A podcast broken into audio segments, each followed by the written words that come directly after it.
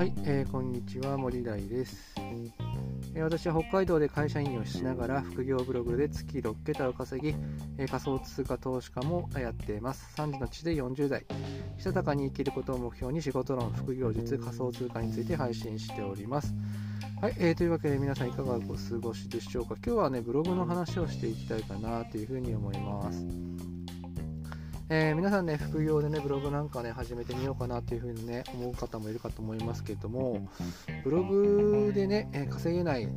えー、理由はですね、えお金を稼ごうとするからだと思います。まあ、理由はですね、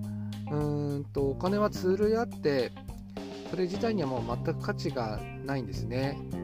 で、お金は、まあ、金属やただの紙でしかないことはまあもちろんそうですよね。でもお金は別のものと交換ができるから、まあ、価値があるというわけです。まあ、お金の、まあ、そもそものこう性質っていうところなんですけども、まあ、それをですね、まあ、ただの紙切れとか金属とかをですね稼ごうとしてもあまり意味がないということですね。だってそこには価値がないからですね。なので目的がお金稼ぎになってしまうと、まあ、価値のないえーと、紙や、えーと、金属を、えー、集めるっていうことにしかならないんですよね。そうではなくて何をを、えー、提供するのかってことですよね。どういう、えー、価値を提供することができるのかっていうことを、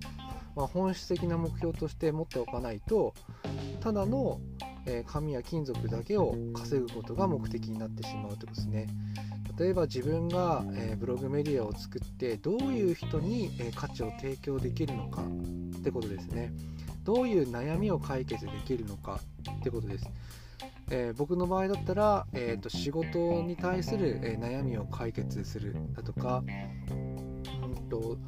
サラリーマンの、えーと、お金の悩み投資ですよね。投資のことについての、えー、分かりやすい記事ですとか、えー、仮想通貨投資、え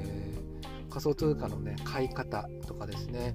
えーと、もう少し深いところではね、えーと、 DeFi とか分散型金融での、えーと、投資の仕方なんかねそういうのってなかなかね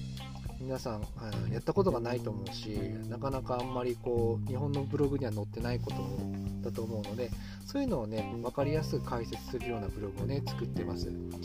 えー、つまりですねどういう価値を提供できるのかっていうことを、えー、本質的な目的としておかないとお金を稼ぐために稼ぐっていうようなことが起きてしまうので結果的には、えー、稼げないそしてブログを継続することができない、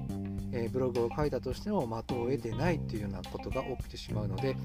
しっかりですねブログで稼ぎたいんだったらどういう価値を提供することができるのかということを本質的に、え考えておかなくてはいけないんじゃないかなというふうに思います。。えー、今日はですね、ブログで稼げない理由はお金を稼ごうとするからだよっていうね、話をさせていただきました。